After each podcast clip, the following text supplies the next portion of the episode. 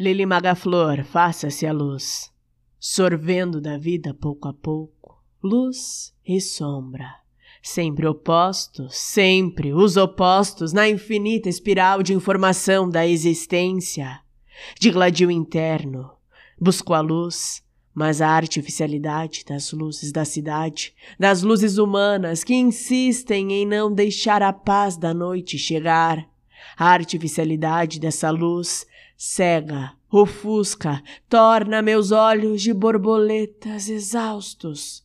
Exaustos, a artificialidade dessa vida de humanidades compulsórias, massificadas, vendidas em cada esquina das cidades de concreto, cimento e asfalto, artificiais, o cinza das cidades, o artifício da não-humanidade, abatendo o verde e a vida, prédios e avenidas, a humanidade artificial, desconexa, desligada, dopada, correndo, dormente, atolada, exausta.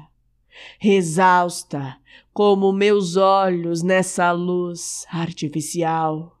Então o escuro se faz repentino, inesperado, duro e seco como a bronca de Deus em nossos artifícios de fuga.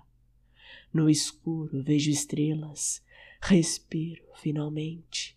As estrelas, o firmamento, o firmamento me conecta com a ancestralidade, com o tempo em que víamos desenhos no céu e sonhávamos.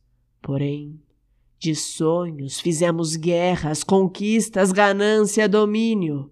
Dos sonhos, da contemplação, fizemos a vida de cimento, asfalto, plástico e botox. O escuro vem e me deixa nua, desligada, sozinha no infinito, no escuro, no vazio da luz artificial que brilha e não nos deixa dormir no escuro. Foi no escuro que vi, clara como o dia, a minha verdade.